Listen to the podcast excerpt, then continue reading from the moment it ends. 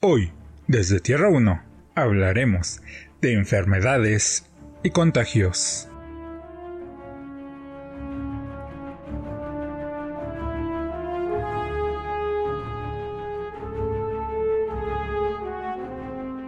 Hola caminantes de Tierras Infinitas, yo soy Gigi y me acompaña Jason. ¿Qué caminantes de Tierras Infinitas? Espero que se encuentren muy bien, que toda su familia esté bien en esta cuarentena y que se sigan divirtiendo o sigan aprendiendo si es su caso. Con muchos de los consejos que nos diste en tu último video, Gigi, estuvo muy interesante. ¿Y tú qué has hecho? Aparte de lo que ya vimos. pues estuve viendo una, bueno, em, casi no vi tantas cosas. La única serie de la que todavía no acabo de ver, que pues es un anime, porque me he puesto a ver mucho anime, no sé por qué.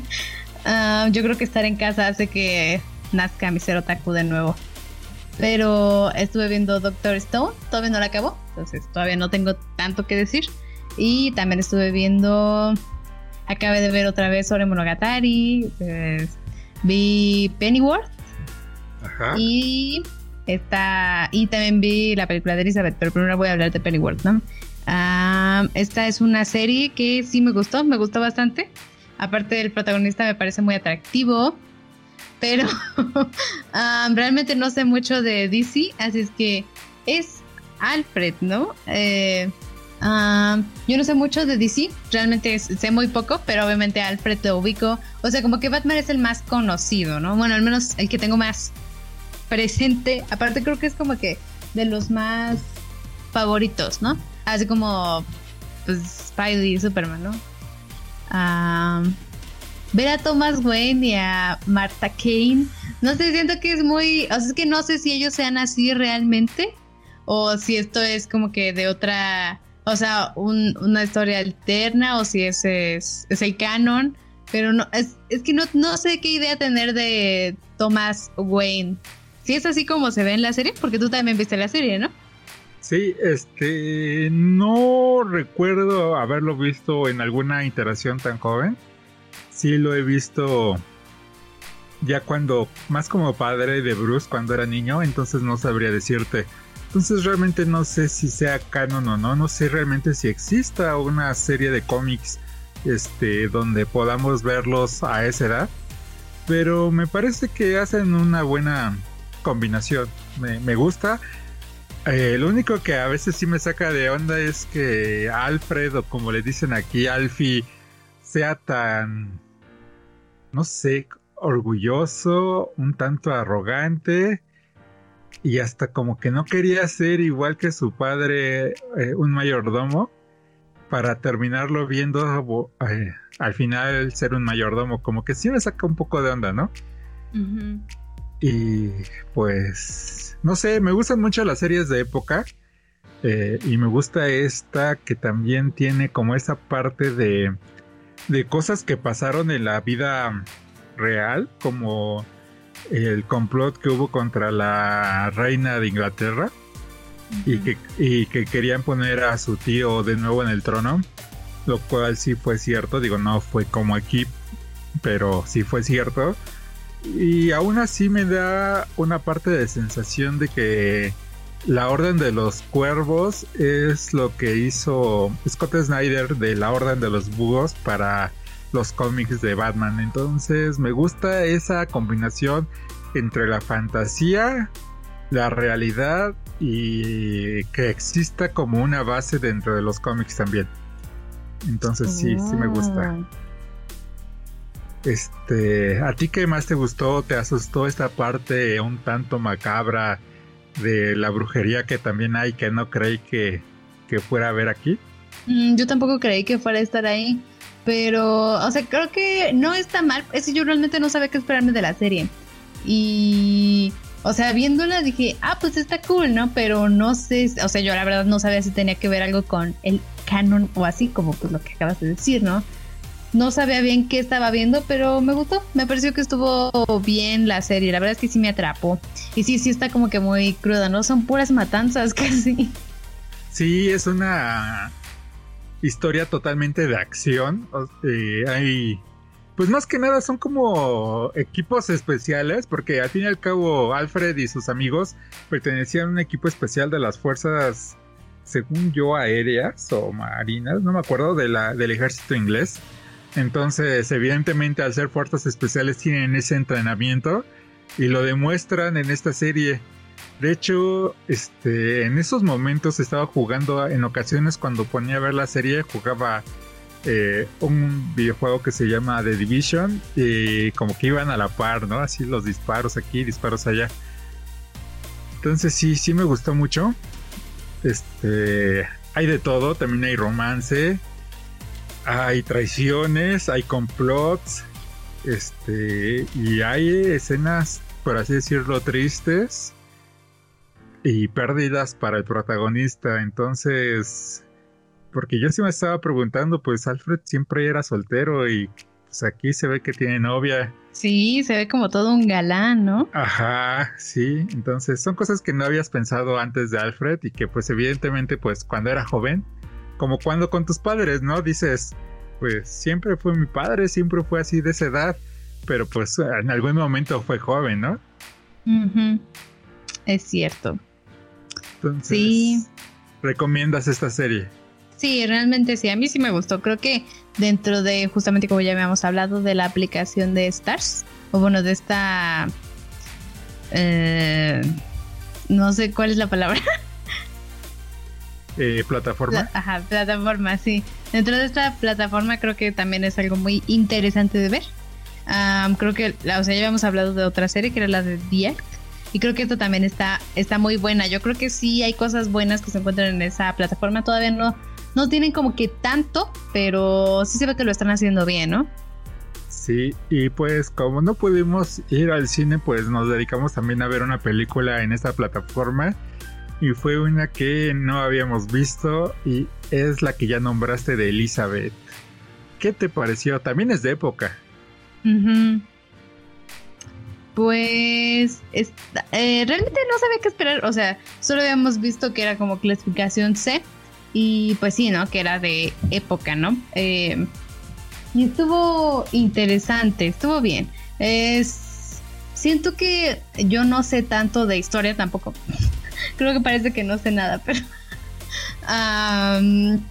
realmente no, no sabía bien de qué iba a tratar porque pues, no, no había visto algo así, pero creo que y, de hecho lo único que sí es que me hace pensar así como tanto esta como las películas que hemos visto que son de esa época como no sé el año pasado el año pasado vimos la de la favorita y cosas así no sé si realmente era así la forma de vida de las personas que no son de la realeza como que en completa pobreza y como que todos hacen todo por la persona de poder ¿Sí era así o, solo lo hacen para la película? No, sí, sí era así. El rey era el mandamás y, y y lo que él decía, pues su palabra era ley. Entonces, de hecho, ahí para ese entonces ya había un parlamento y ya no tenía tanta libertad, pero hubieron épocas en las cuales no existía parlamento alguno y, y mm. pues lo que los reyes decían es lo que se hacía.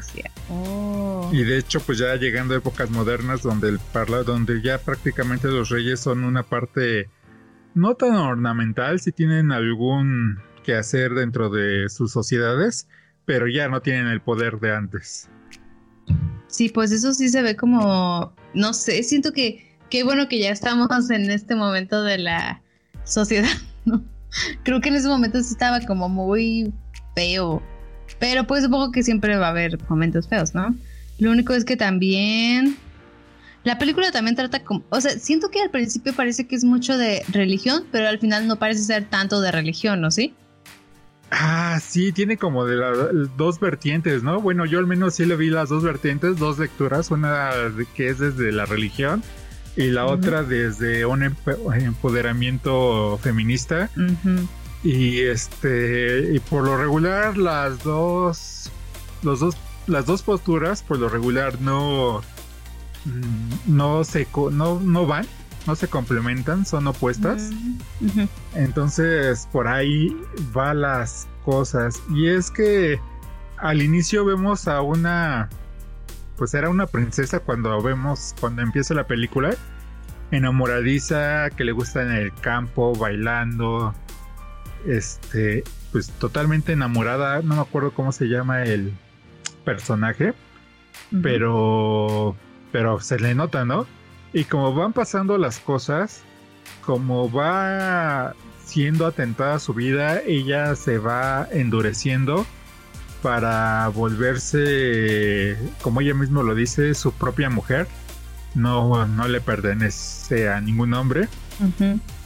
Y pues se me hace interesante porque, bueno, no, no tanto fue así de que, que fue la mejor reina que tuvo Inglaterra, sí es tal vez una de las mejores, pero no por ella llegaron a ser el imperio que fueron, sino como bien lo dicen en la película, habían corsarios que eran, eran piratas que estaban bajo la protección de alguna bandera, en el caso esta de la Gran Bretaña, que atacaban a los buques eh, españoles.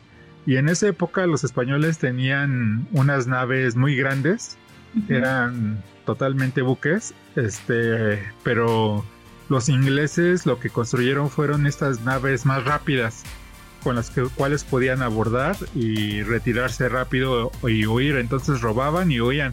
Entonces también gran parte de su poderío no fue tanto de el régimen de la reina, sino de las concesiones hacia los piratas ingleses que se hicieron por parte del imperio británico. Digo, hay, hay, hay, claro, querían sobresaltar que eh, se volvieron un imperio bajo el régimen de una mujer.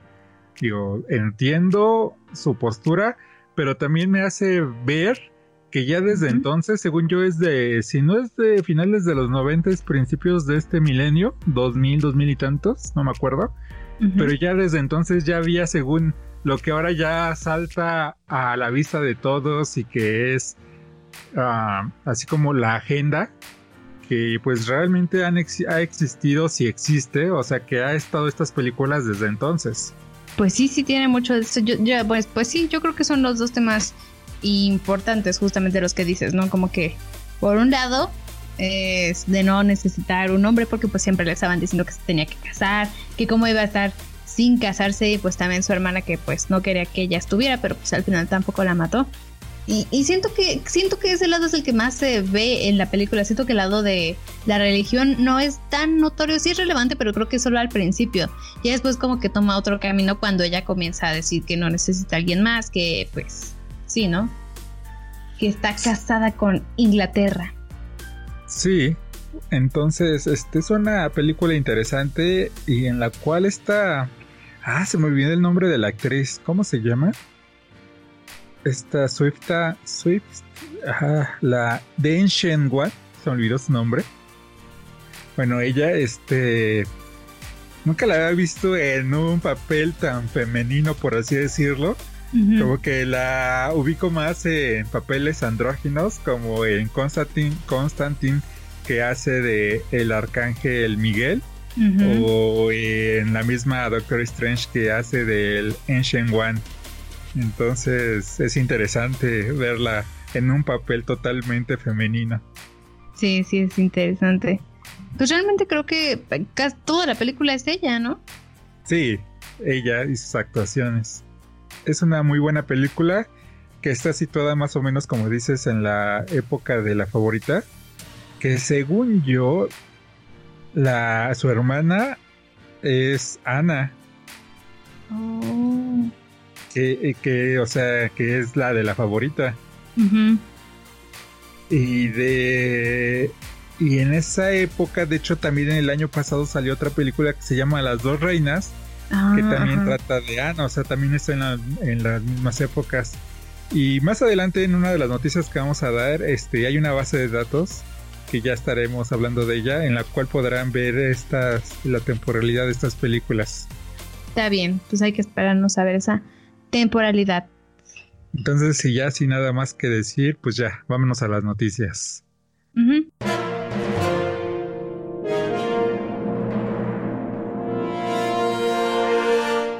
Noticias. El nuevo calendario del UCM, después de que se reagendaran las películas a causa del, del C-Virus, es La Viuda Negra se estrenará el 6 de noviembre del 2020. Los Eternos el 12 de febrero del 2021. Sanchi y la leyenda de los 10 anillos el se el 7 de mayo del 2021. Thor Love and Thunder el 23 de febrero del 2022. Black Panther 2 el 6 de mayo del 2022. Y para terminar, hasta ahorita la, la agenda que hay es Capitana Marvel 2 para el 8 de julio del 2022. Y pues como ven, este 2020 solo habrá una película, lo cual no había pasado desde el 2012 cuando se estrenó The Avengers. Movieron todo, ¿no? Sí. Pues supongo que con cómo están las cosas ahorita, yo creo que pues fue una buena decisión, ¿no? Porque pues quién sabe cuánto es tarde y pues si la sacan ahorita obviamente no va a recaudar tanto, ¿no? Sí, pero ¿te acuerdas cuando hicimos ese video que ya no sirve para nada de las películas que esperamos para este 2020? Ese podcast que hicimos, creo que fue el segundo. Sí, creo que fue el segundo. En el cual decíamos que este año iba a ser un año totalmente comiquero, con tantas películas que íbamos a ver de cómics y pues ya no. Sí, todo se nos vino abajo. Todos los planes de este año ya. Goodbye. Pues lo, lo, bueno es que vamos a tener más para el próximo año, ¿no? Sí, eso es lo bueno. Entonces, pues ya estaremos viéndolas y pues y por el momento estaremos hablando sobre otras cosas que que hay como anime, videojuegos. Entonces, siga nuestro canal para saber de qué estaremos hablando. Ok, otra que tenemos es que pues obviamente seguimos con el CM y ya es oficial, ahora sí. Sam Raimi es el nuevo director de Doctor Strange in the Multiverse of Madness. Creo que ya habíamos mencionado esto como un rumor. Sí, esto ya había sido un rumor, pero ya es oficial. Sí. Uy, pues a ver qué tal. realmente Sam Raimi ha entregado buenas cosas, ¿no? Creo que si no hubiera sido porque no quisieron, o sea, porque más gente metió mano en la tercera de Spider-Man, hubiera hecho una muy buena trilogía, ¿no? Pero al menos las primeras dos son muy buenas, ¿no? Yo creo que tenemos un buen referente de lo que ha hecho, ¿no? Sam Raimi. Sí, aparte es el creador de las películas, bueno, bueno, es el creador de la saga de Alien y fue y dirigió la primera y la segunda. Y, y qué más locura que una película de, de Alien, ¿no? Entonces, Ah, también hizo la, si no mal recuerdo, esa memoria no me falla ahorita. Este, si me equivoco, pueden dejar en los comentarios. Hizo la de ah, Evil Death. Entonces, creo que es una buena elección para hacer Doctor Strange. Sí, yo también creo que es una buena opción. Hay que ver qué tal la arma, ¿no? Ya estoy emocionada por ver. Y según yo no estaba, o sí, ya estaba, no, está, no estaba en la agenda todavía. O sea que si iría hasta casi el 2023, sí tendremos que esperar un poco. Sí, pero pues ya, hemos esperado bastante. ¿Qué hacer? ¿Qué hacen unos años más, no? Pues sí, mientras podremos leer algunos cómics del Doctor Strange. Y pues cambiando de universo comiquero, Boom Studios firmó un acuerdo con Netflix para crear series tanto animadas como live action y entre los cómics que están en la mira son Lumber, eh, Lumberjanes, Something is Killing the Children, Once and Future y Moss Guard. Interesante, me parece muy interesante. Sí, hay que ver en cuál escogen animada y en cuál live action, ¿no? Pero suena bien, o sea, esto es como que también, pues yo creo que justamente con lo que está haciendo pues ya Disney de Disney Plus, esto también es como de... Si, si, si te vas porque te gustan los cómics, aquí también hay cosas de cómics, ¿no?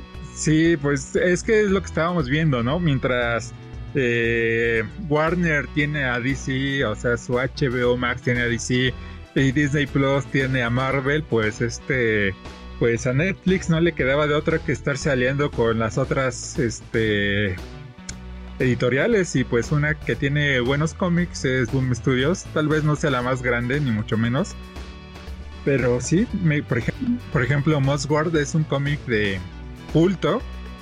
Este, cuando lo regalan, cuando lo llegan a regalar en el Free Comic Book Day, es el primero que se acaba. Y entonces me parece mm. que yo, y de hecho ese ya estaba en proyectos por la Fox, pero se derrumbaron cuando, cuando lo compró Disney. Entonces iba a ser una película 3D, entonces creo que una animación 2D, este, creo que le haría mucho bien a esta, a esta serie. Eh, por otro lado está Lumberjanes, eh, que es como, ¿cómo se llaman? Ah, no cerradoras, ¿cómo se les llama? Taladoras, taladoras de árbol. Lumberjane, Lumberjack ah. es un talador. Eh, entonces serían como las taladoras y es como se les dice a las mujeres lesbianas. Más a, las que oh. usan ese tipo de camisas a cuadros. Entonces, este cómic, según yo, no lo he leído, pero según yo, va por ahí. Y Something is Killing the Children, creo que es un cómic que de los que a ti te gustan, así de miedo, pero con misterio, con como de algo que podría pasar en la realidad. Mm. Oh. Entonces creo que tiene de dónde sacar para traernos buenas series y esperemos que los productores de Netflix sepan aprovecharlo. Pues ojalá. Pues realmente no han entregado cosas tan malas, pero creo que sí le bajaron a su calidad, ¿no? Pero hay que ver qué tal la arma, ¿no? Yo creo que sí podemos tener un poquito de esperanza. Sí, y que las mantenga, no como lo que le pasó a los de al Davy Wars y al otro que estuvimos hablando, ¿cómo se llama? October Fashion, del que estuvimos hablando la semana pasada que los cancelaron. Entonces, que no nada más nos traigan una temporada, sino que mínimo cuenten una historia completa. Sí, también tenemos que Sony presentó el control de la PlayStation 5, además de dar algunas de sus características y las más llamativas son la retroalimentación áptica con la que buscan entregar una variedad de poderosas sensaciones al jugar y los gatillos que permitirán sentir acciones como alar un arco. Pues ah, yo creo que yo no me voy a comprar el PlayStation 5 justo ahorita. Pero tú te lo vas a comprar? ¿O esto hace que digas, uy, sí me lo voy a comprar? No, justo ahorita no. Y menos como va a estar las cosas, pero sí espero comprármelo algún día. Y pues no sé, hubieron muchas opiniones acerca del control. A algunos les gustó, a otros no. A otros les pareció, no les gustó tanto por sus colores, porque es el primer, este, control que es bicolor. Antes siempre había siempre habían estado estos colores, ya sea gris, negro. O sea, solo habían tenido un color. Y que tuviera dos colores no les gustó mucho. Pero a mí me gusta, pero no sé si sea porque soy fan de Star Wars. Y me recuerda a un casco de un Stormtrooper. Entonces, no sé si sea por ello. Este, y eso de la retroalimentación hepática es esto que también van a traer los celulares nuevos, que cuando tocas algo parece que tiene relieve cuando tocas su pantalla. Por ejemplo, cuando le das un eh, botón a, una app, este, ya le estás como si estuvieras dando el botonazo. Entonces oh. eso es la retroalimentación áptica. Y pues eh, sí, me parece interesante esto de que el gatillo se tense dependiendo del arma que uses. Y me imagino que podrá haber esto de que se trabe como las pistolas, así cuando lo juegues eh, en super difícil un juego de disparos, que se dispare como pasa en la vida real si no le das mantenimiento o algo así. Entonces creo que le podrán sacar mucho provecho a esto. Pero como dices, mientras tanto, pues seguiré jugando la colección que tengo ahí sin jugar del PlayStation 4, que que a mi ritmo, como lo juego porque no tengo mucho tiempo, tengo para unos 10 años sin comprar un juego más. Entonces, ahí estará. Y pues otra noticia es que ya yéndonos totalmente a Japón, es que el periódico japonés Nikkei publicó como el mercado de animación china le está comiendo el mercado al japonés. Y uno de los factores a destacar es, son los salarios más altos que están pagando los estudios chinos a los animadores japoneses, llevándose así al mejor talento nipón. Sí, pues yo creo que cualquiera si le están pagando más, pues se va, ¿no? Es mejor para su bolsillo. Sí, aparte no sé si sepan, este existía ya este problema con las animadoras japonesas de que estaban pagando muy mal a sus animadores y de hecho a los que quedaban porque mucha de la animación que se hace la hacen en Corea y la hacían en mm. China.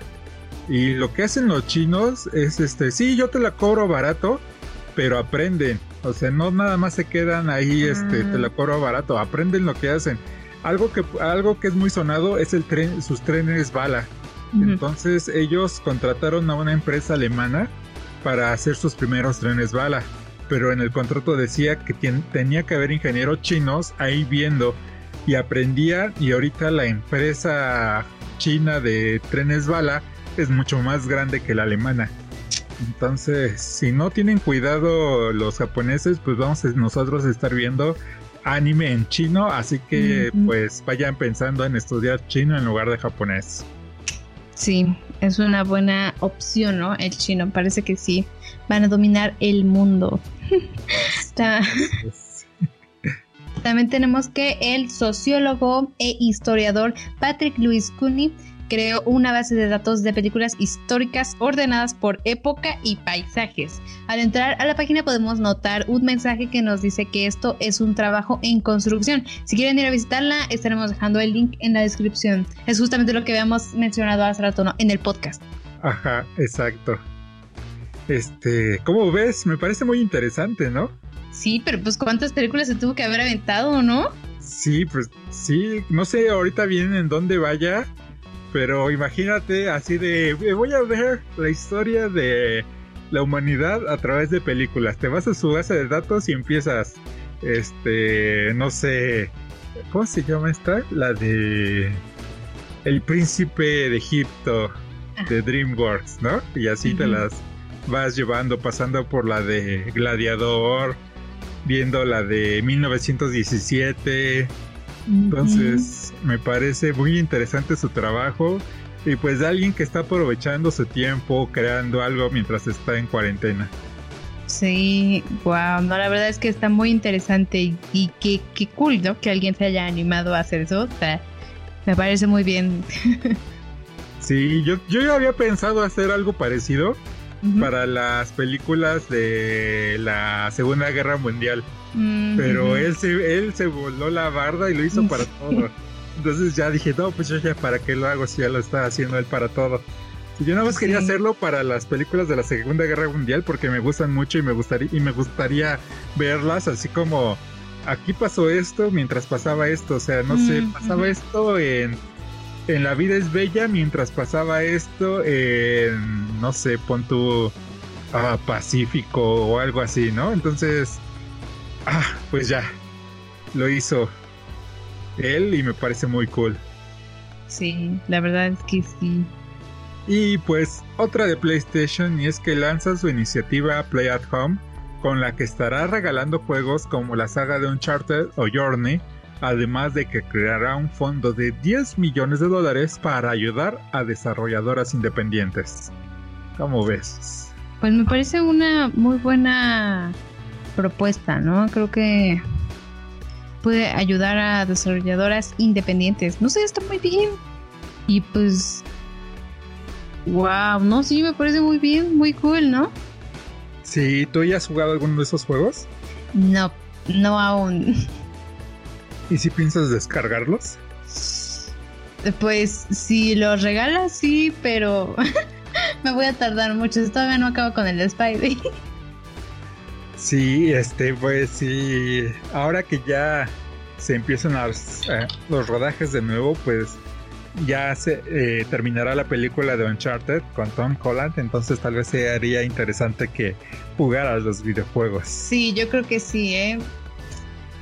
Lo voy a hacer, pero pues a ver de aquí cuánto me tardo. Y conociéndote, yo creo, bueno, conociéndote a ti y a tu hermana, creo que les gustaría Journey ahí prácticamente no tienes que hacer nada más que contemplar los paisajes y escuchar la música que es muy relajante. Mm. Entonces creo que... ¿Es el juego? ¿Solo concentrarte en la música y en los paisajes? Ajá. Pues eh, tendré que ver de qué, de qué se trata bien, ¿no? Tal vez tengo una idea de lo que me estás diciendo, pero tal vez no es completamente de lo que, o sea, cómo es, ¿no? Puede ser, pero yo creo que sí les gustaría pues a ver, habrá que darle oportunidad y ya ahí sabremos si sí o si no. Ok, ¿tú has jugado alguno de estos? Sí, eh, solo me falta el de Uncharted eh, jugar para el Play 4, ahí lo tengo, pero no lo he jugado. Y el Journey lo compré para el PlayStation 3. Entonces sí. Wow. Pero los, volví a los volvería a descargar solamente para volverlos a jugar en el Play 4. ¿Por qué no? Sí, ¿por qué no? ok. Y creo que la última noticia de la que vamos a estar hablando es que Nintendo ya está teniendo problemas de desabasto de las Nintendo Switch, aunque aseguran a sus consumidores que pronto tendrán más. Pues dice que va a haber más, pero ¿cómo que desabasto? O sea, ya si vas a buscar una ya no hay o cómo? Pues no en todas partes, principalmente en sus, ahora sí que en sus principales mercados, este, como Estados Unidos, este, Australia o Gran Bretaña. Y pues era de esperarse porque muchos de sus componentes son de China. Entonces, si China cerró producción en muchas fábricas, pues en algún momento les iba a tocar pero pues me parece, no, no sé bien, pero hasta donde yo sé ya están empezando otra vez a trabajar en China, entonces eh, muy probablemente ya muy pronto tendremos más Nintendo Switch. Pues sí. Ok, creo que esa fue la última, ¿no? Sí, y ahora nos vamos a las rápidas. HBO Go pone los primeros cinco capítulos de alguna de sus series gratis sin necesidad de tener una suscripción. Disney Plus supera los 50 millones de suscriptores en tan solo 5 meses. La Liga de la Justicia Oscura, la Guerra de Apocalipsis, será la última del actual universo animado. Un nuevo juego de XCOM debutará la próxima semana. Contará con un precio especial de 250 pesos si lo compran del 24 de abril al 1 de mayo en Steam. La primera película que pasó de ir a las salas de cine a ser transmitida a Disney Plus es Artemis Fowl. Y yo lloro, porque sí la quería ver en el cine. Sí, pero pues ya ves, parece que todo fue en contra, ¿no? De lo que queríamos. Ok, va. Panini Comics pone a un peso cómics digitales. Bandai Namco sacará a la venta en junio un Tamagotchi con personajes del popular anime de Evangelion. Capcom implementa trabajo remoto en Japón. Bandai Namco estará vendiendo juegos desde 10 dólares para la Nintendo Switch y se atrasan diferentes mangas de la editorial Kodansha como Shingeki no Kyojin o UK Holder. Y esas fueron las rápidas y vamos a empezar con los rumores. Y están algo buenos, son del UCM. Y empecemos con que la última temporada de Agents of Shield se estrena el 27 de mayo. Y gracias al póster promocional en el que se puede ver un logo de Shield antiguo y en el cual sobresale el primer escudo del Cap, ha hecho pensar a muchos que podremos ver un cameo de Steve Rogers. ¿Te gustaría ver a Steve Rogers otra vez en la pantalla chica? Pues yo creo que, o sea, no solamente es como de que me guste, sino yo creo que, por ejemplo, yo vi las primeras dos temporadas de Agents of Shield y ya no la seguí viendo. Bueno, porque principalmente por lo que yo la veía era por el agente Colson, ¿no? Y pues ya sabemos su triste destino en todos lados. Así es que esto haría así, yo creo que como gente, o sea, más, o sea, personas que tal vez como yo la dejaron de ver, digan, ah, pues la voy a volver a ver, ¿no? Retomarlo, porque sí suena interesante. Yo creo que yo sí la retomaría por eso. ¿Y la retomarías desde el inicio o nada más te irías a la última temporada? No, no, sí, desde el inicio. No me gusta retomar las cosas sin acordarme qué pasó. Ok. ¿Tú qué opinas? ¿Te gustaría verlo? Eh, sí, No, no, no sé si vaya a estar. Creo que es una especulación muy. Porque aparece un escudo. Que por cierto es un escudo que usaba en los Estados Unidos en esa época. Y por eso es mm. el escudo que usó el Cap. En un póster y que con ello digan que lo veremos. Se me hace como que rascarle mucho, ¿no? Porque al fin y al cabo, Chris Evans, pues no creo que sea barato y pues un cameo sí ha de estar costándoles algunos millones, ¿no? Sí, eso sí. Quién sabe. Es un rumor al final de cuentas. Ok. Tenemos otra teoría que ronda en internet sobre el UCM, es que Jane Foster, interpretada por Natalie Portman, no obtendría los poderes de la diosa del trueno por usar el Mjolnir, sino por su exposición a la gema de la realidad, algo parecido a lo que le pasó a los hermanos Máximo. Pues es una teoría, ¿no? ¿Tú qué crees que vaya a pasar? Pues tiene sentido, este, si esta Wanda obtuvo sus grandes poderes que rivalizan con Thanos, si no es que le hubiera ganado a través de una de las gemas de la realidad y hasta la misma también Capitana Marvel ya obtuvo sus poderes de otra de la del espacio. Entonces, ¿por qué no que esta Jane Foster lo haga? Me parece que, que tendría sentido. Sí, sí tendría sentido. Pues igual es solamente un rumor, una teoría, ¿no? Sí, ya estaremos viendo qué pasa, aunque ahora va a ser hasta el 2022 o 23, ya no me acuerdo, y eso que acabamos de dar la noticia. y pues siguiendo con noticias, eh, ya habíamos dicho que John Krasinski le interesaba ser Reed Richards de los Cuatro Fantásticos para el UCM. Ahora se ha dado la noticia de que el actor y director ha estado en pláticas vía teleconferencia con los ejecutivos de Marvel Studios y se rumora que no solo sería para interpretar a Mr. Fantastic, sino también para dirigir algunas películas de Marvel. ¿Cómo ves? Pues realmente estaría muy cool, pero quién sabe, qué tal que ni siquiera termina siendo Red Richards, pero pues al final termina dirigiendo, ¿no? Pues creo que estaría bien, ¿no? Sí, este, yo creo que sí le da Reed Richards más a la actual con barba que, que bueno, ya estaremos hablando de él, de eso un poco más adelante en un cómic del que hablaremos, pero si te dice cuenta, trae su barba y sí se parece mucho al Joker Ansiski que vimos en la de Un lugar en silencio. Entonces creo que mm. si hay alguien que le da el aire ahorita para Reed Richards es él. Y pues lo elogiaron su película de Un lugar en silencio, entonces tiene dotes de director y haría una muy buena película también. Sí, eso sí. Pues hay que ver, igual sigue siendo un rumor, ¿no? Sí, bueno, eh, ya, ya está en pláticas, ya no es tan rumor, ya está en ese punto en que muy probablemente para la próxima quincena, digamos, es oficial. Sí. Ok, pasando a otra, tenemos que Mark Ruffalo comparte una idea para realizar una nueva película en solitario sobre Hulk dice que le gustaría que se centrara en qué es lo que hizo el gigante Esmeralda en, tiempo que, en el tiempo que transcurrió entre película y película. Pues estaría bien, pero pues también hemos, hemos visto, ¿no? Como que por qué no se ha hecho una película de Hulk. Sí, yo digo que esto sería más para una serie, como ya habíamos platicado en anteriores rumores. Y pues no sé, creo que aquí nada más fue como que lo dijo así en una entrevista y no tiene muchas bases para tomarlo como, como un rumor, aunque ya sabemos que Mark Ruffalo le gusta estar expoliendo cosas, creo que en esta ocasión no va por ahí, creo que ahí nada más fue su sueño que de hacer una película. Eso, eso sí, pues el problema es que justamente no se va a poder, ¿no? Pero una serie estaría muy bien, eso es. Bueno, entonces sigamos y ahora con una noticia de cómics y es que el gobernador de California, Kevin Newsom, dice que no se esperen que se realicen eventos masivos en el estado durante este 2020, incluyendo la San Diego Comic Con, y que esta medida se podría extender para el 2021. Dos años sin la San Diego Comic Con, ¿cómo ves? Pues yo creo que por cómo están las cosas es, una buena decisión, ¿no? Y pues realmente yo no he ido a ninguna, así es que no sé si, si me afecte. Lo único que sé es que sí hay como que se dan buenas noticias, ¿no? Noticias como que también pues dan un vistazo a lo que están preparando y así, ¿no?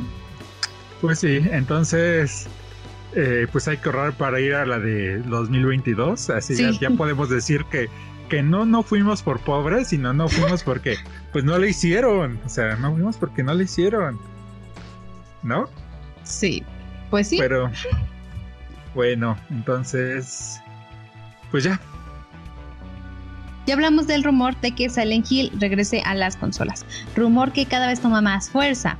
Y es que un ejecutivo de Konami salió a desmentir el rumor de que Sony estaría comprando la, la, franquicia, pero no desmintió la de que el juego estará de regreso, aunque ahora se dice que Hideo Kojima estaría rechazando participar en el proyecto. Ah, ok, de esto, de este rumor ya habíamos hablado, ¿no?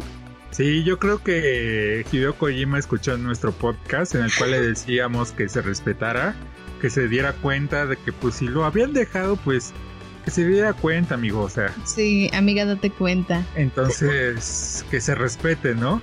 Y pues al parecer sí se va a respetar y no, no va a trabajar en Silent Hill porque tiene otras propuestas por ahí y pues sí, ¿no? Pues si encuentra un nuevo pretendiente que se vaya con él, ¿para qué regresa con quien lo trató mal? pues sí. Entonces... Me despido, ¿no? Sí. Y pues eso fue todo por este, este, este video de noticias, por estas noticias. Entonces, gracias por haberlo visto. Goodbye.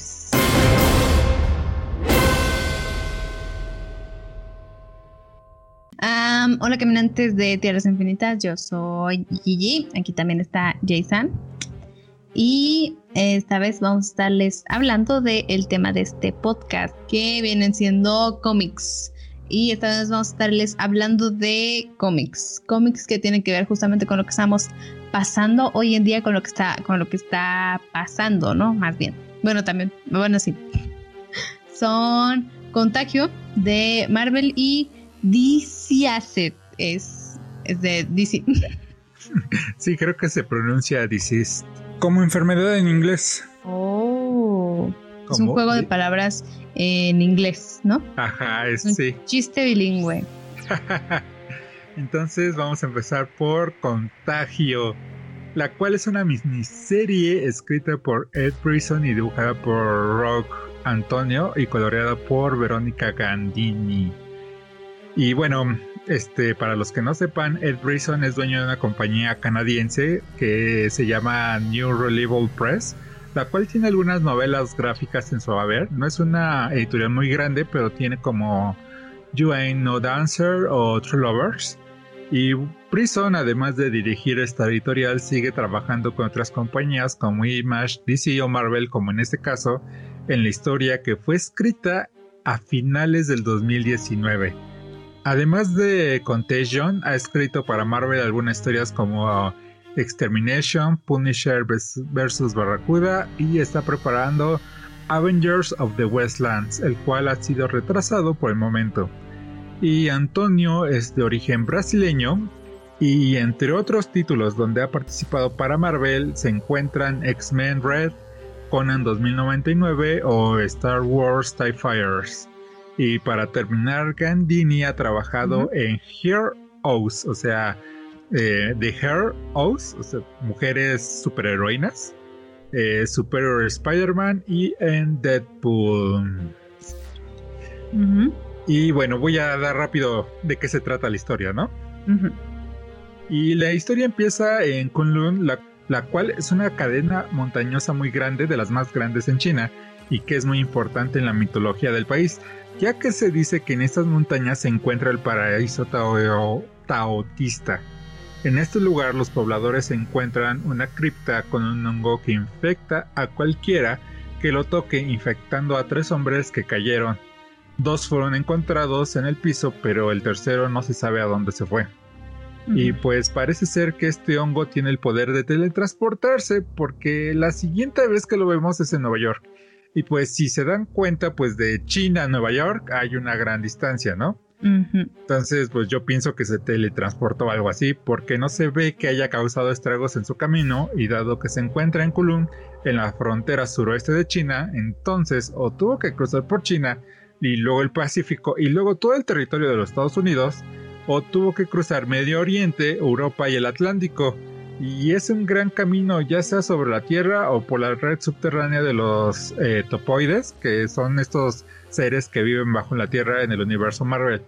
Y para una criatura que se quiere mantener aislada es muy interesante que termine por llegar a una de las ciudades más pobladas del mundo.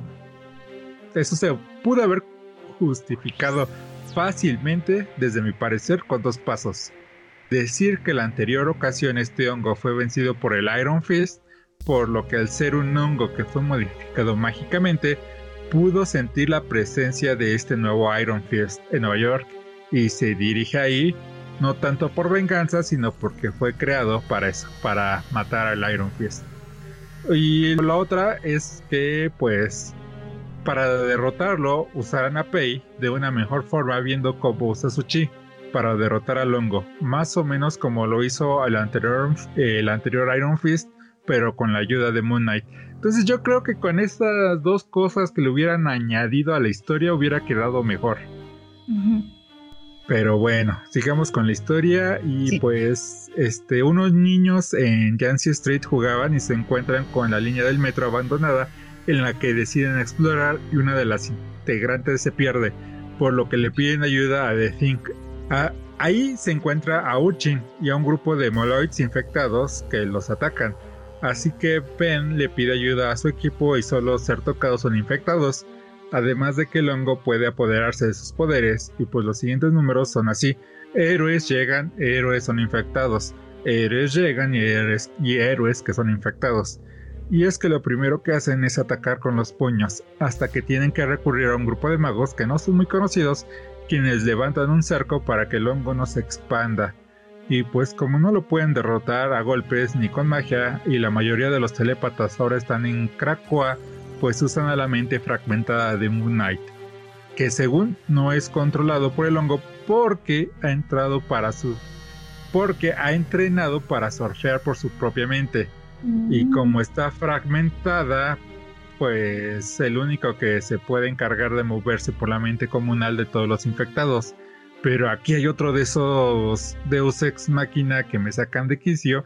Y es que los primeros que encuentran son a los superhéroes. O sea, de los miles o ah, cientos de miles de infectados, los primeros que se le cruzan son los héroes. Y aquí es donde hubiera usado a Pei para que pudiera abrirse camino con su chi para llegar al huésped cero. Pero no, lo que deciden es que para derrotarlo tienen que cortar los lazos psíquicos con los demás héroes de los que se alimenta. Y pues no sé ustedes, pero tanto como Reed Richards como Stephen Strange bien podría haberse podido liberar por sí mismos. Digo, han viajado a otros universos u otros reinos, algunos más psicodélicos que este. Entonces, ¿cómo, cómo ves esto? Pues sí, realmente puede que solo lo hayan hecho así como para, bueno, pues esto queda, pues para no darle más vueltas, ¿no?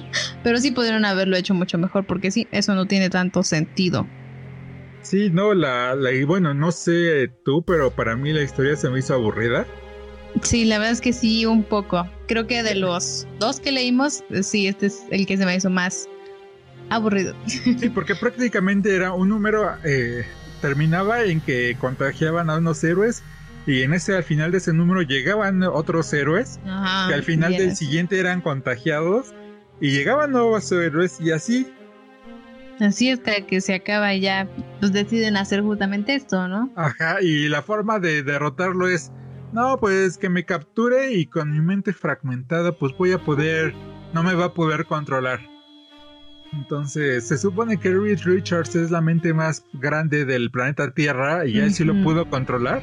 Como que no tiene mucha lógica. Pues sí, si no, ¿a quién no va a poder controlar, no? Entonces, este, no. Y pues, como también digo en esta parte del análisis, pues eso de que vaya a Nueva York se me hace tan... Ah, Una gran coincidencia, ¿no? Sí, no, o sea, ¿por cómo irían desde China hasta allá? ¿Por qué irían? Y no lo explican, tan solo como digo, eh, explicándolo, diciendo que está pues interesado, que fue creado este, este patógeno a través de magia para destruir al Iron Fist, pues creo que con eso hubiera bastado para decir, ah, por eso fue a China, porque lo sintió en la red subterránea y fue allá para destruirlo. Y ya, no necesitaban mucho más, pero ni eso. No, realmente sí está como... Mm, realmente de los eh, que leímos, justamente eso creo que sí, este fue el que menos pero pues igual, hay que seguir diciendo, ¿no? Eh, ya igual ya casi acabas, ¿no? Sí, este, pues sí, ya lo único que me falta decir es que, pues lo único que tiene interesante es la similitud que tiene con nuestra situación actual que inició en China. Y para los que les gustan las series de conspiración, pues esta historia fue escrita meses antes de que supiéramos de la existencia del C-Virus. Entonces, no sé, no sé si, si esto ya sabían los gobiernos y nos los hicieron saber a través de, los cómics. Porque es lo único, lo interesante.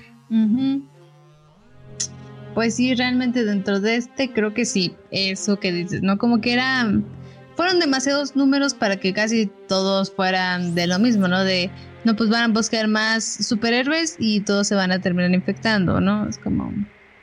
Sí, Sí, otra de esas que dices, no, no, no me la creo, es de que eh, The Think no lo pudieron infectar porque no lo traspasaba el patógeno a través de su piel, pero ¿no lo pudo atacar por los ojos y la boca? Sí. Entonces... Eso sí. Me quedo así de, creo, siento como si esta historia lo hubiera escrito alguien de preparatoria que que un estudiante flojo que repite lo mismo una y otra vez con diferentes mm. palabras. Pero bien, bien podría haber este cómic haber eh, sido contenido en un, en una grapa, en un especial de cuarenta y tantas páginas y ya, no sé para qué tantos cómics. Sí, sacaron muchos para, pues sí, justamente para esto, pudieron haberlo hecho mejor y que durara menos. Sí, yo creo que sí. Pues hay que ver qué, qué, hace ahora con su siguiente proyecto de Avengers of the Westlands. A ver si ese sí lo escribe bien o va a ser igual que este y me, hará enojar también. Pero pues ya pasemos a uno que no nos hizo enojar y no es porque seamos DCitas, no es que nos guste más DC que Marvel, porque pues si se han dado cuenta también nos gusta mucho Marvel, pero pues cuando se equivocan hay que decirlo, o sea, no, no somos fanboys que, que todo lo que hace Marvel, wow, ¿no? Entonces vamos con el siguiente que se llama Deceased. Y pues los encargados de escribir esta historia son Tom Taylor, Trevor Hersein, Stefano Gaudiano y Ryan Peredo, con intervenciones de James Harren. El escritor Tom Taylor, este, de él ya habíamos leído algo de una Tierra apocalíptica donde Superman se vuelve el regente del planeta Tierra y el cual está basado en un videojuego que se volvió popular, Injustice God Among Us. No sé si tú ya has jugado este videojuego. No todavía. ¿Y si lo has visto? ¿Si, si sabes algo de él? Sí, sí lo ubico. Ah, ok. Este, sí, yo lo he jugado y sí está interesante. No soy mucho de juegos de peleas, pero me los compro solamente porque son de superhéroes, si no, no compraría. Y bueno, así eh, para quienes ya, leyeron esta historia podrán encontrar algunas similitudes, pero alejándose lo suficiente para poder ser disfrutada de igual forma y no pensar que estamos leyendo lo mismo. Eh, Trevor es un dibujante que no tiene un amplio catálogo en DC, pero ha participado en Batman, The Legends of the Dark Knight, en Red Hood and the Outlaws, y OND Authority junto con Gaudiano crean un arte oscuro, lúgubre, y pues los no vivos se ven sumamente aterradores y no escatima a la hora de dibujar sangre, vísceras o huesos, por lo que esta historia no es para menores de edad. ¿Cómo viste este punto? ¿Que, que no es para menores de edad? Ajá, ¿cómo ves la sangre y las vísceras? Pues sí está agresivo. Sí, yo creo que sí no es para. Es que no sé, siento que hay cierto. Siento que para adolescentes podría ser, ¿no? Sí, tal vez para personas, para mayores de 14 años, tal vez, no lo sé. Sí, yo creo que ese, ese sería un buen rango de edad. La verdad es que este sí, este cómic sí me gustó. Está. Está. Sí está algo sentimental, ¿no? Sí, sí está sentimental. Y bueno, hablemos rápido de la sinopsis. La historia empieza con el fin de la batalla entre los héroes de la Tierra y los invasores de Apocalypse, logrando derrotar al nuevo dios Darkseid, el cual regresa a su planeta no sin antes haber obtenido lo que fue a buscar a la Tierra, el resto de la ecuación de la antivida, por lo que ahora la tiene para poder quitar el libre albedrío a todos los seres sensibles del universo. Y bueno, la clave se encuentra dentro de uno de los integrantes de la Liga de la Justicia, Cyborg, un humano que fue modificado a partir de la tecnología de Apocalypse, pero había una posibilidad de que la parte biológica no soportara la unión de las partes de la ecuación, provocando su muerte y con, la, y con esta la desaparición para siempre de la ecuación de la antivida. Así que Darkseid llama a Dark Racer para tomar una parte de esta, modificándola y siendo el mismo Darkseid el primer infectado, destruyendo el mismo su planeta, no sin antes de que Deathsad regrese a Cyborg a la Tierra. Y pues pasa lo inevitable, y es cuando los humanos este, vemos a un famoso o alguien que tiene sangre encima, lo primero que hacemos es tomarle fotos. y video para subirlo directamente a nuestras redes sociales. Pero esta ecuación, esta nueva infección se propaga a través del espacio digital, por lo que los que vieron a Cyborg a través de su pantalla de sus móviles fueron infectados inmediatamente. Los infectados lo primero que tratan de hacer es sacar la ecuación de su cabeza, por lo que se empiezan a mutilar. Cuando ya están poseídos, lo que sigue es atacar a los que aún tienen su libre albedrío, y es que la ecuación no tolera que la vida exista, pero además del espacio digital, esta infección también se propaga por la sangre, por lo que se propaga en cuestión de horas a través de millones de los habitantes de la Tierra. Y aquí ya se ve una diferencia, ¿no? Aquí ya no es como de casualidad pasó como en la historia anterior. Ya es algo un poco más real de cómo se propaga. Digo, no tanto por la ecuación digital, pero, pero sí por esto de la sangre, ¿no? ¿Tú cómo ves? Sí. Sí, realmente creo que está mucho mejor hecho este que el de Marvel. Yo realmente no sé nada, bueno, sé muy, muy poquito de DC, he leído muy, muy poquito realmente. Estoy más metida en Marvel y este cómic me gustó mucho, a pesar de no saber nada. Aunque obviamente hay muchas cosas que no sé, como pues cuando sale, eh, creo que es el hijo de Superman y el hijo de Batman, ¿no? Sí, esto es algo muy importante y ya vamos para ese punto, pero antes, pues tanto héroes como villanos se empiezan a infectar y solo tienen la directriz de infectar a los vivos. Y bueno, es lo que decías. Eh, los héroes principales de DC son Batman y Superman y son los primeros en detectar la enfermedad y su forma de propagación, por lo que usan sus medios para seguir ayudando a la gente. Batman usa las cámaras análogas que tiene por Gotham, además de un pulso electromagnético para que toda pantalla se apague. Pero fue tarde, porque Dick y Tim fueron infectados atacando a Batman y una mordida bastó para que se infectara, no sin antes de tener el tiempo suficiente para comunicar sus hallazgos a los demás héroes. Y pues lo que decías, ¿no? La parte triste, despedirse de su hijo. Sí, no, sí, la verdad es que, o sea, este me gustó, o sea, yo, de que vemos yo que íbamos a leer estos, yo, bueno, para el podcast, este fue el primero que leí y me gustó mucho. Y ya cuando pasé al de Marvel, sí fue como, como, o sea, no, no me pareció tanto como este. O sea, empezaste por lo bueno y dejaste al final porque dijiste, no, Marvel sí hace las cosas mejor, entonces empiezo con DC porque no me va a gustar y ya termino con el con el platillo principal? Mm, no fue tal lo que pensé, pero pues yo creí que los dos iban a estar más o menos bien. Fue más como que... No sé, creo que me pareció más rápido de leer este y aparte... No sé, no sé por qué lo escogí, la verdad. Solo dije, pues va, y lo leí y me gustó mucho. Y ya cuando pues fue el de Marvel, ya dije que fue muy diferente, no sé. Pero lo bueno es que empecé con lo bueno, ¿no? Si no, no hubiera esperado casi nada de el de DC, ¿no? Sí. ¿Y qué tal? ¿Cómo viste esa despedida de Batman a su hijo Demian? Está triste, está, está triste todo, o sea, y también, por ejemplo, Alfred es el que, bueno, todavía no vamos a eso, ¿verdad? Sí, si quieres ya coméntalo. Alfred fue pues el que, el que sí sobrevivió y le da, pues justamente, ¿no? Como que el traje de Batman. Yo no, te digo, yo no he leído casi nada de DC, es que no sé como tal cuál sea la importancia de todo eso, pero la verdad es que el cómic sí está muy sentimental y está muy bonito.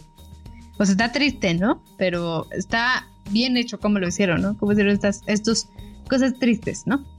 Pues sí, para empezar, este, pues como algo que ya se sabe en la cultura general y si no han leído cómics al menos han visto alguna de las películas de Batman y pues sabrán que prácticamente Alfred es como un padre para Batman, para Bruce Wayne. Entonces cuando se infecta, eh, cuando ya no puede estar en sus cabales, Alfred es el que, quien le tiene que disparar. Le da... Pues sí, le dispara. Y pues deja ahí a los que alguna vez consideró a su familia, porque también mueren en, en ese ataque de Dick y Tim, entonces son tres de su familia que tiene que dejar para irse a encontrar con el hijo, o sea, quien más o menos por así decirlo vendría siendo su nieto.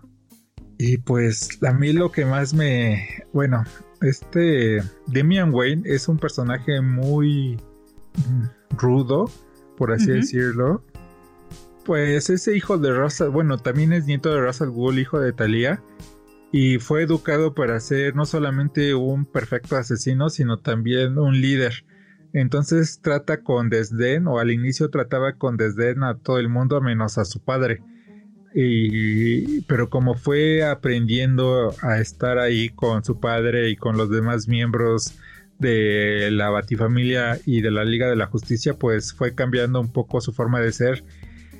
Y al principio este Batman lo regañaba mucho porque este Damian usaba fuerza letal. Y pues oh. Batman no mata. Y, y que le dijera al final sus últimas palabras fueran estoy orgulloso del hombre en el que te has convertido. Sí.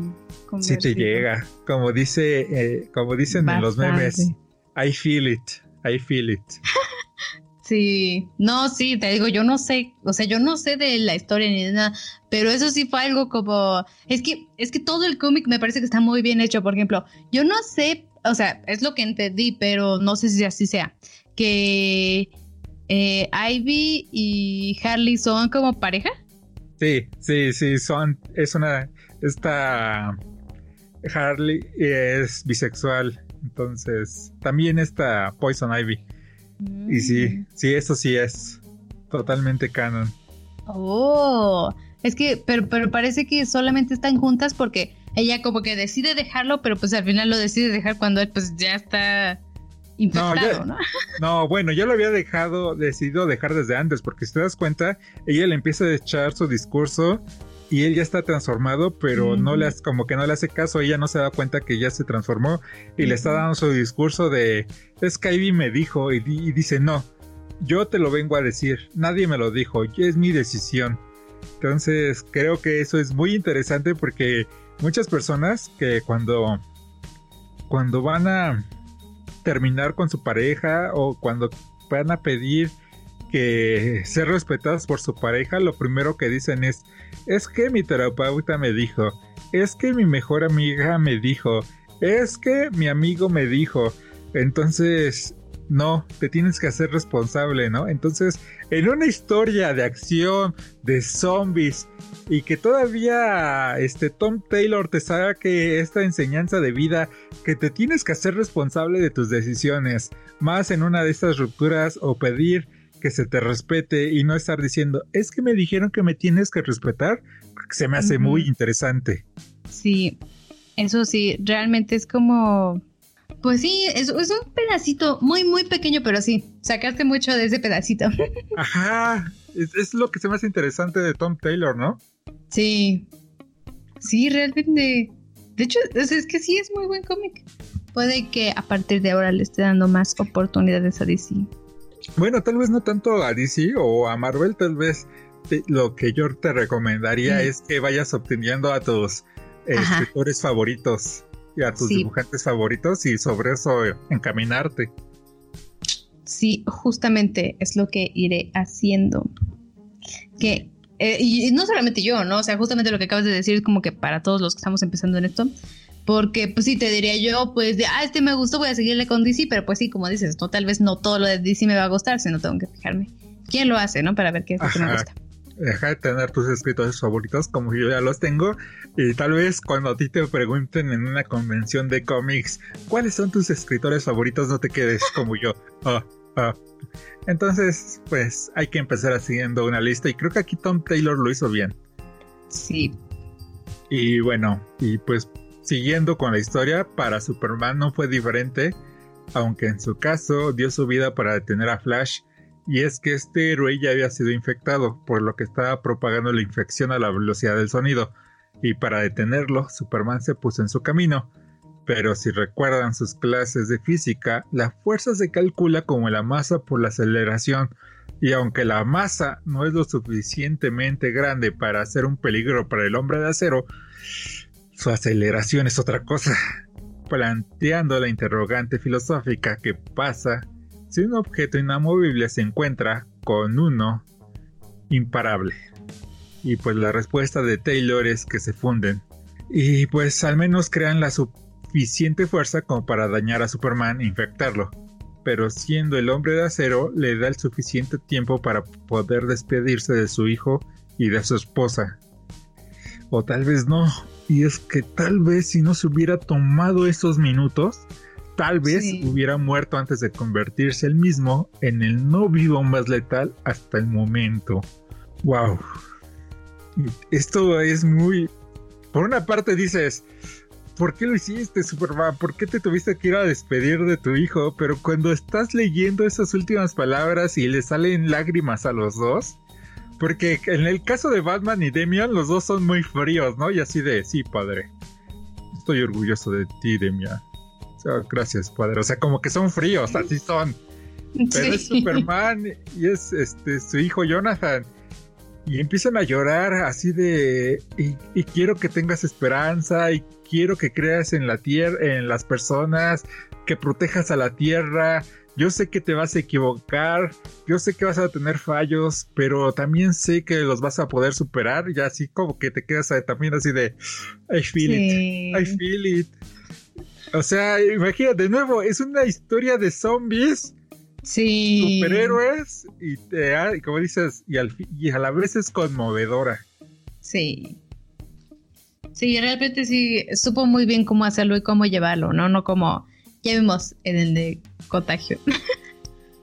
Sí, sí, aquí como que vemos la cara, las dos caras de la misma moneda, sin quererlo, porque nosotros escogimos estas dos porque dijimos, pues vamos a hablar sobre, pues, contagios que han existido en el universo Marvel y en el DC.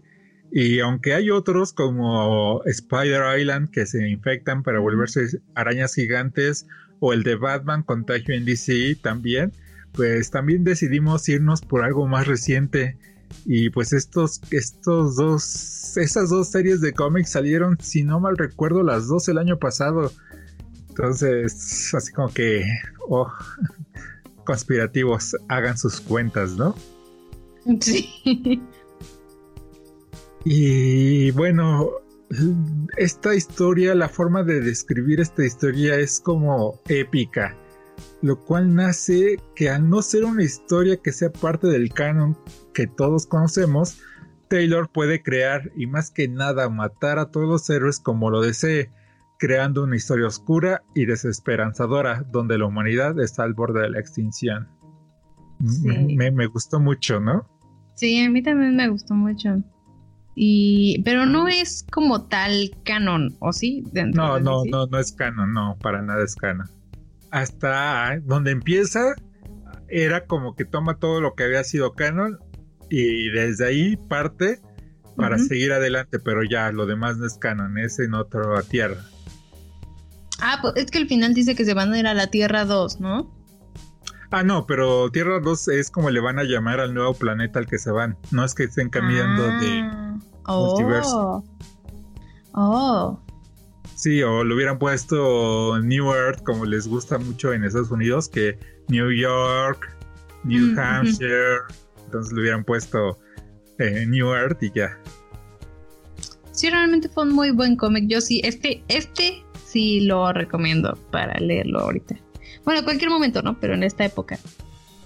Pero bueno, como todas las historias, pues prácticamente ninguna es perfecta y esta tiene algunas cosas como que por qué Wonder Woman no usa su lazo para tratar de comunicarse con la ecuación como lo terminaría por hacer Cyborg o por qué el anillo de Green Lantern seguía obedeciendo a Hal si en teoría ya no estaba vivo, pero cuando leemos al final sabemos que aún están vivos y que pueden ser curados. Aún así, el anillo, según yo, tuvo que haberlo abandonado cuando se dio cuenta que su portador ya no era digno, aunque el de siniestro no lo abandonó bueno, en esta historia que ya se le, que ya sabemos de los de los Green Lantern, ¿no? Y pues y lo de Wonder Woman bien se podría achacar a que la Amazona estaba tan presionada que no se le ocurrió.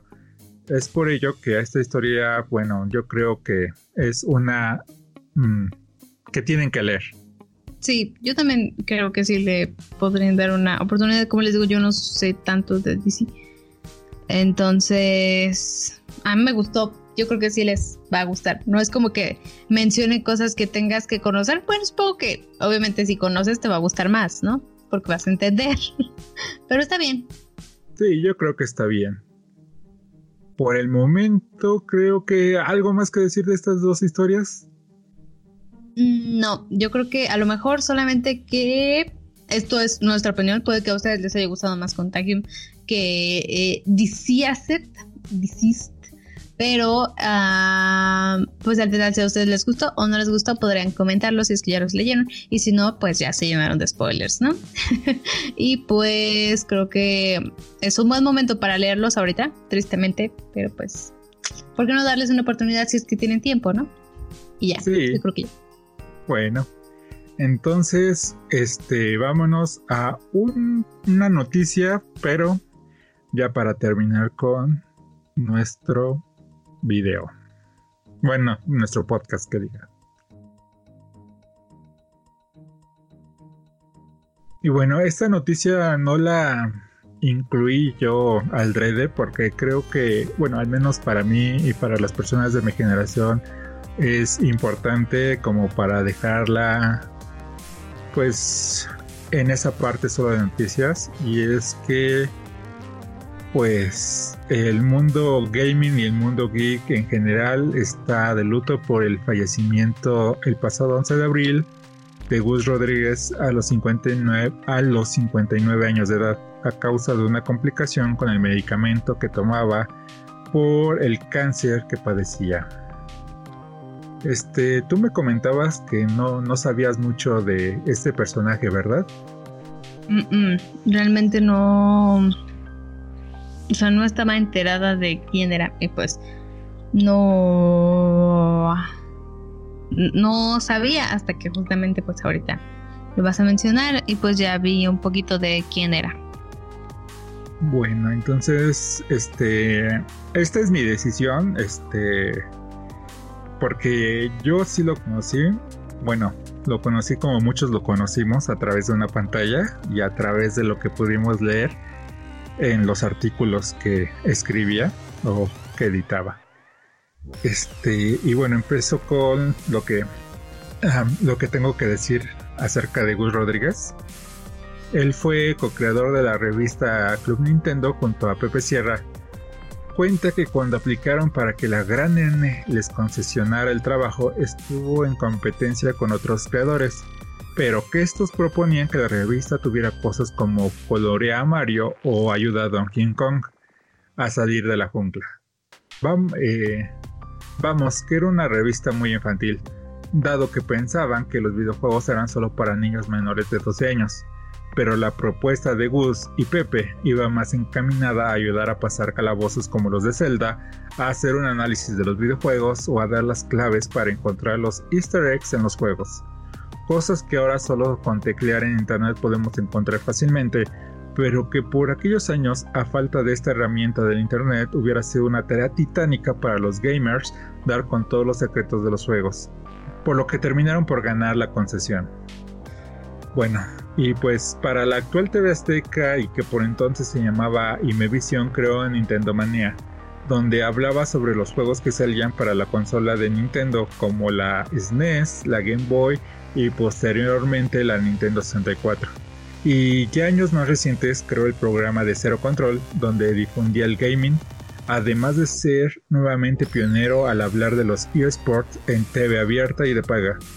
Incansable como era, el año pasado creó para Televisa Beat Me o Bite Me, un canal dedicado a los videojuegos, los esports y el anime. Si toda una vida dedicada a los videojuegos no fue un poco, también fue escritor para Eugenio Derbez, además de ser el creador de algunos personajes como Armando Hoyos o Julio Esteban, y es que Gus siempre le gustó hacer juego de palabras. También participó en la traducción y regionalización de las películas de Rec, Los Cazafantasmas o Ralph el, o Ralph el Demoledor, películas donde también podemos escuchar su voz. ¿Cómo ves las cosas que hizo Gus? Pues si fueron un buen, realmente no sé cómo es que no sabía quién era. Sí, este. ¿Quién fue? pues hasta cierto punto muchos, aunque no lo sabían, eh, fueron influenciados a través de pues de la comedia de Eugenio Derbez, este mínimo, ¿no? Y creo que hizo un buen trabajo en las películas de Rec, en Los Cazafantasmas y en Ralph el Demoledor. Tal vez algunos lo podrían criticar de haberla mexicanizado mucho, pero creo que también eso fue parte de que fuera tan populares estas películas en, en nuestro pues en nuestro país. Pues sí, yo también considero que sí, que por eso fueron tan importantes y tuvieron tanto éxito, ¿no? Sí, y bueno, este ya para terminar, eh, uno de sus más cercanos colaboradores, en una cadena de tweets escribió sobre la vez que lo mandó a llamar a su oficina de lo que me gustaría rescatar un consejo que le dio. Acuérdate que hay que escribirle a los lectores como si fueran amigos, de cuates. No los subestimes y siempre diles lo que sabes de los juegos. No te quedes con nada. No pienses que si tú lo sabes, ellos también. Creo que este es un consejo que le dio a Densho, pero que podríamos em, tener, que podríamos, eh, como si nos los hubiera dicho a las personas que hacemos contenido, eh, eh, cualquier tipo de contenido. De que no hay que, Y es algo que, que, al menos yo siempre trato de hacer. Sé que me cuesta mucho trabajo, pero trato de escribir mis scripts como si le estuviera hablando amigos. Y trato de nunca subestimarlos y, nunca pienso que porque yo lo sé los demás no lo, lo, tienen que saber. Es algo que yo también te he tratado de decir, de que pues si no lo sabes, no lo sabes, que seas sincera, que no tienes que demostrar nada a nadie. Porque eh, creo que eso lo agradecerán más las personas que nos escuchan, que nos leen, que, que tratar de ser posers y decir que lo sabemos todo, ¿no? Entonces, creo que es un gran consejo que yo me llevo en el corazón. Sí, realmente yo no lo había escuchado, pero creo que es un muy buen consejo. Y en otro momento le dijo, sé original, no robes ideas, haz, haz cosas que nadie ha hecho jamás. Siempre piensa en el lector Descarta tu primera idea, observa, pero inténtalo. Si no lo haces, es seguro que no va a ocurrir, pero si lo intentas, tal vez lo logres. Como que me hubiera gustado haber trabajado para él. Sí, hubiera estado muy cool. Sea, tienes razón, inténtalo. Y, y, así es como empezamos el canal. O sea, no, no fue primero una plática que bien podríamos haber dejado en sí, si empezamos y si hacemos un canal y si hacemos un podcast, sí, sí, sí, y nunca haberlo hecho. Pero pues empezamos y aquí estamos tal vez con pocos seguidores y tal vez nunca lleguemos a ser el canal súper grande, pero lo intentamos y lo estamos haciendo. Otra ocasión, para entrar a un lugar VIP necesitaban estampas que no tenían, pero que se las ofrecieron eh, un grupo de personas que las habían robado. Y la lección que le dio fue, Dani, nunca hagas eso, porque si los cachan, Nintendo no va a decir, fueron ellos, dirán, fueron los mexicanos. Y es que Good no solo fue una persona recta y honrada, sino que además nunca habló mal de nadie y no deseaba hablar mal de su país con sus acciones. Fue una persona que dejaba que sus acciones hablaran por él. Y es que como lo cuenta su hijo, Javier Rodríguez nunca le tuvo miedo a la muerte y se dio el tiempo para dejar un último mensaje a sus seguidores. Les voy a pedir, a suplicar, que le hagan un favor, una buena acción al primer niño que pase, a alguien que necesita ayuda en el hospital, sin llegar a ser una cadena de favores pero en promesa con el crisantemo que le hagan un favor a alguien que lo necesite.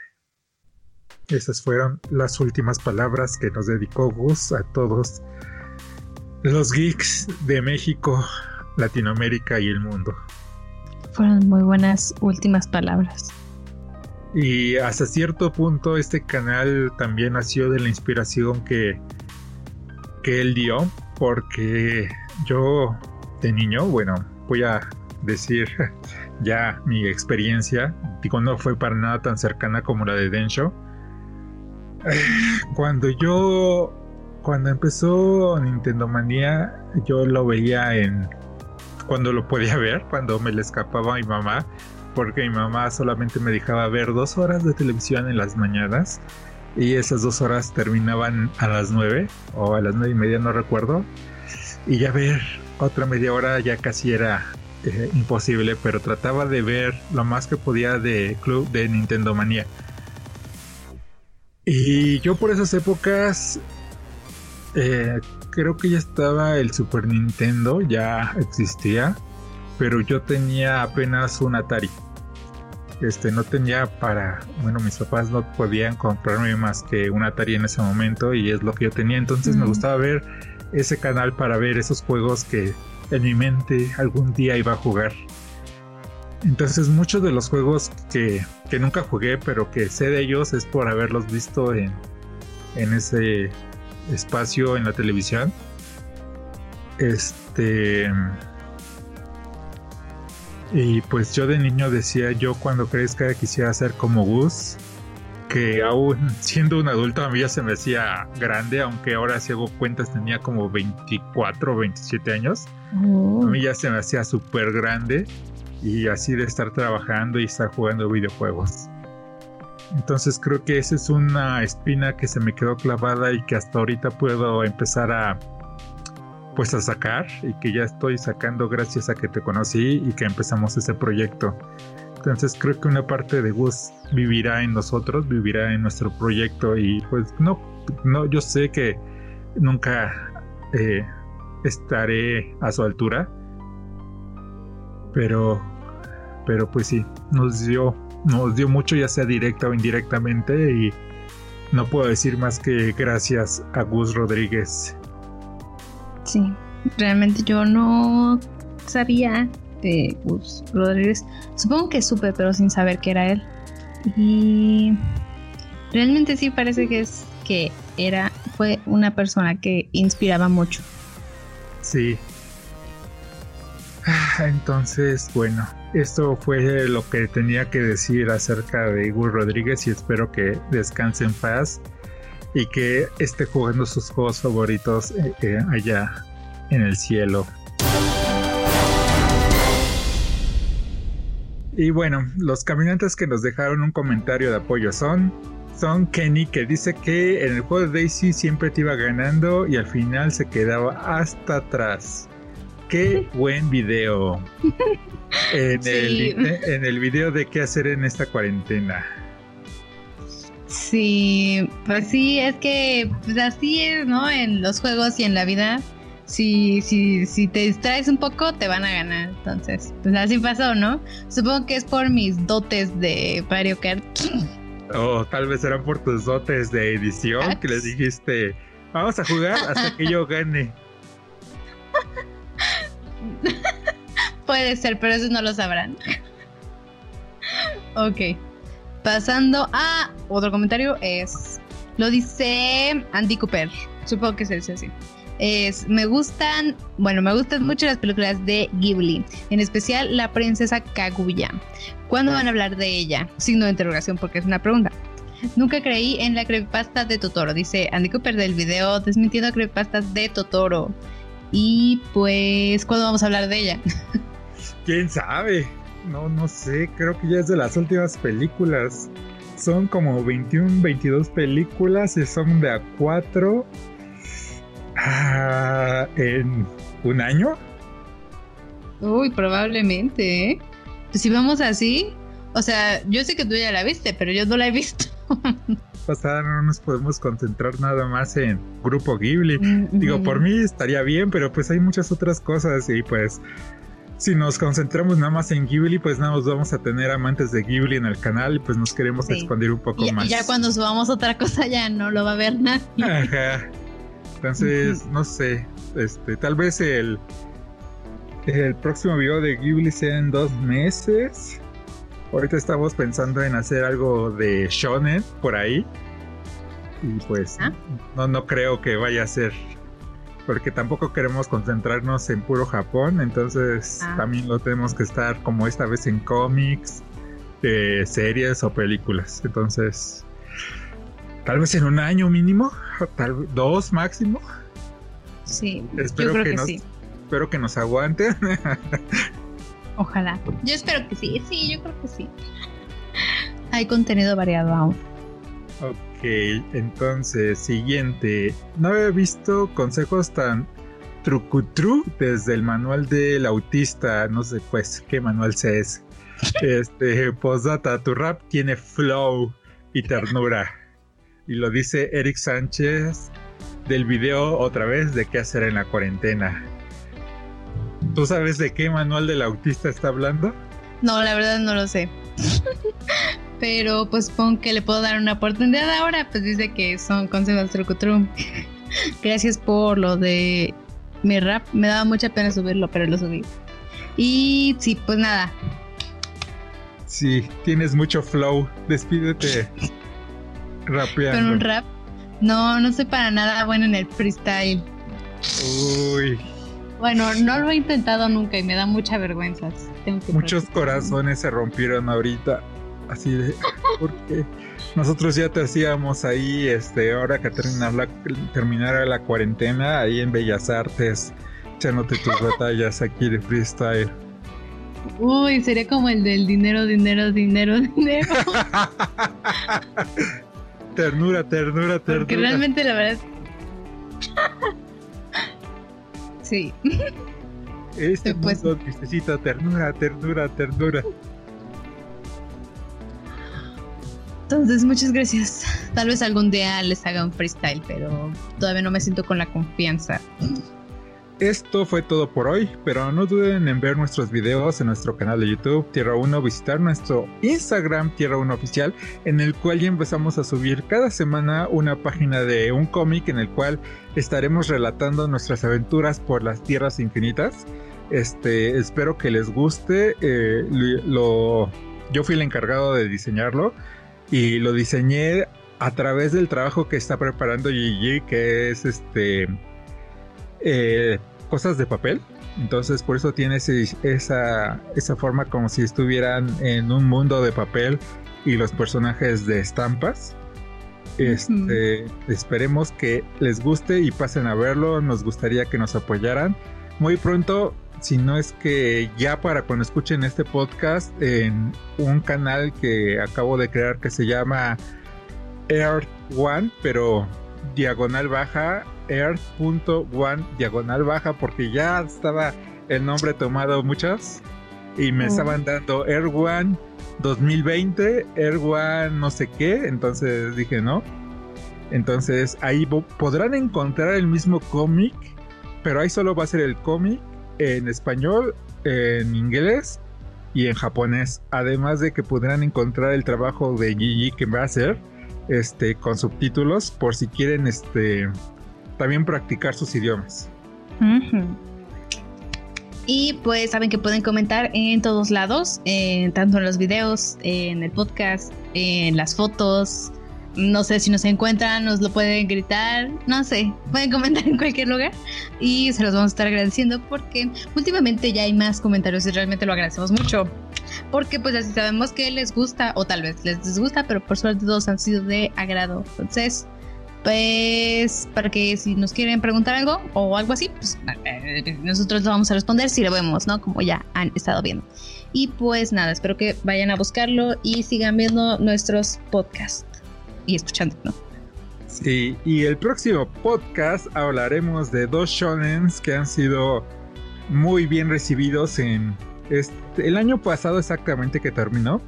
Kimetsu no Yaiba y Doctor Stone. Ok, y para decir goodbye, yo soy Gigi. Yo soy Jay-san y Estamos en contacto.